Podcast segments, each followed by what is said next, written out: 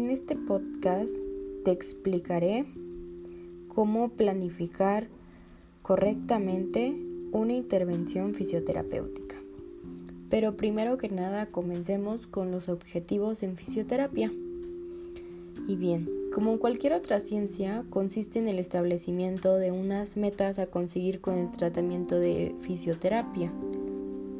La planificación es la elaboración detallada de los actos, en este caso fisioterápicos, para conseguir estos objetivos. Pero ambos conceptos, objetivos y planificaciones, son secundarios a la previa identificación del problema, o lo que es lo mismo un diagnóstico de fisioterapia.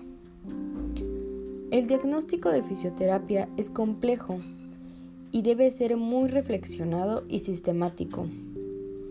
Pesan en el proceso del diagnóstico las mediciones efectuadas y los signos, también aunque en menos medida los síntomas, ya que son más subjetivos y menos mensurables. Todo lo anterior, junto a los conocimientos modulados por la experiencia, nos hacen identificar el problema y elaborar unas metas y unos actos de fisioterapia a desarrollar. Bien, para que un diagnóstico de fisioterapia sea correcto, debemos cumplir los siguientes puntos. El primero es la clasificación del paciente en categorías clínicas.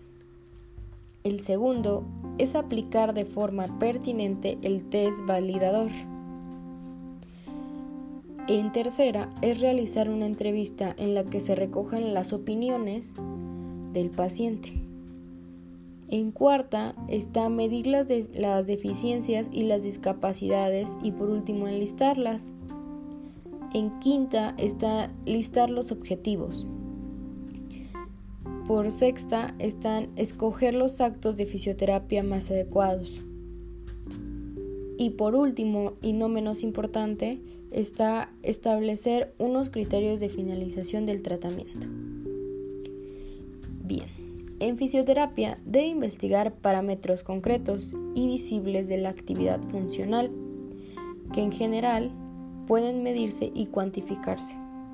Un ejemplo de ellos podría ser la capacidad de bipedestación, la longitud del paso, la distancia de dedos a pulpejo y el balance muscular.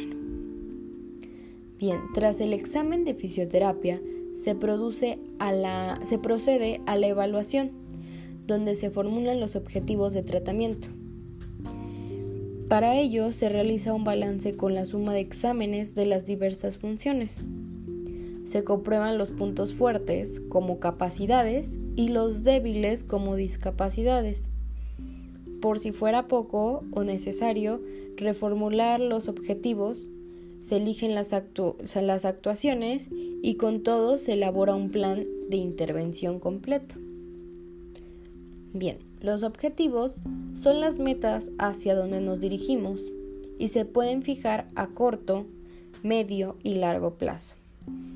En fisioterapia, los objetivos irreales, por ambiciosos, en plazo o en logros, pueden originar en esperanzar que se tornan vanas y, crea, y crean en el paciente una falta de motivación posterior y asimismo el que no sea capaz de, de asumir las posibilidades, consecuencias o secuelas de la enfermedad sintiendo el tratamiento fisioterapéutico como un fracaso. Estos objetivos se han de fijar tras conocer el impacto de, la discapacidad y ante todo deben ser claros y adaptados a las posibilidades del paciente. El paciente debe, debe experimentar los beneficios de la fisioterapia en cada sesión de tratamiento, consiguiendo una mejora ortopédica y siempre mediante el contacto humano. Se ha de explicar al paciente en un lenguaje claro y accesible el porqué de la elección de una técnica y cómo se va a organizar y desarrollar esta. Ha de ser del fisioterapeuta el que se adapte al paciente y no al, no al contrario, teniendo en cuenta su edad, la patología, el contexto social y lo profesional. La fisioterapia, por objetivos, debe fijar unos criterios que permitan una conclusión del tratamiento.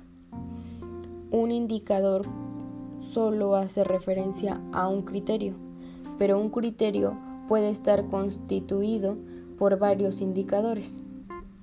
Tanto los criterios de referencia como los criterios de mejoría deben, según, deben, según la OMS, perseguir la realización de una fisioterapia predictiva en cuanto a los siguientes puntos, que es seguridad, que no debe hacer y que debe ser capaz de hacer el paciente, eficacia en el gesto en las actividades de la vida diaria, la utilidad, que es el aumento de su radio de movimiento o alguna otra de sus capacidades, la propiedad, que es adecuación a la discapacidad detectada. Por último y no menos importante, la aceptabilidad, accesibilidad y satisfacción.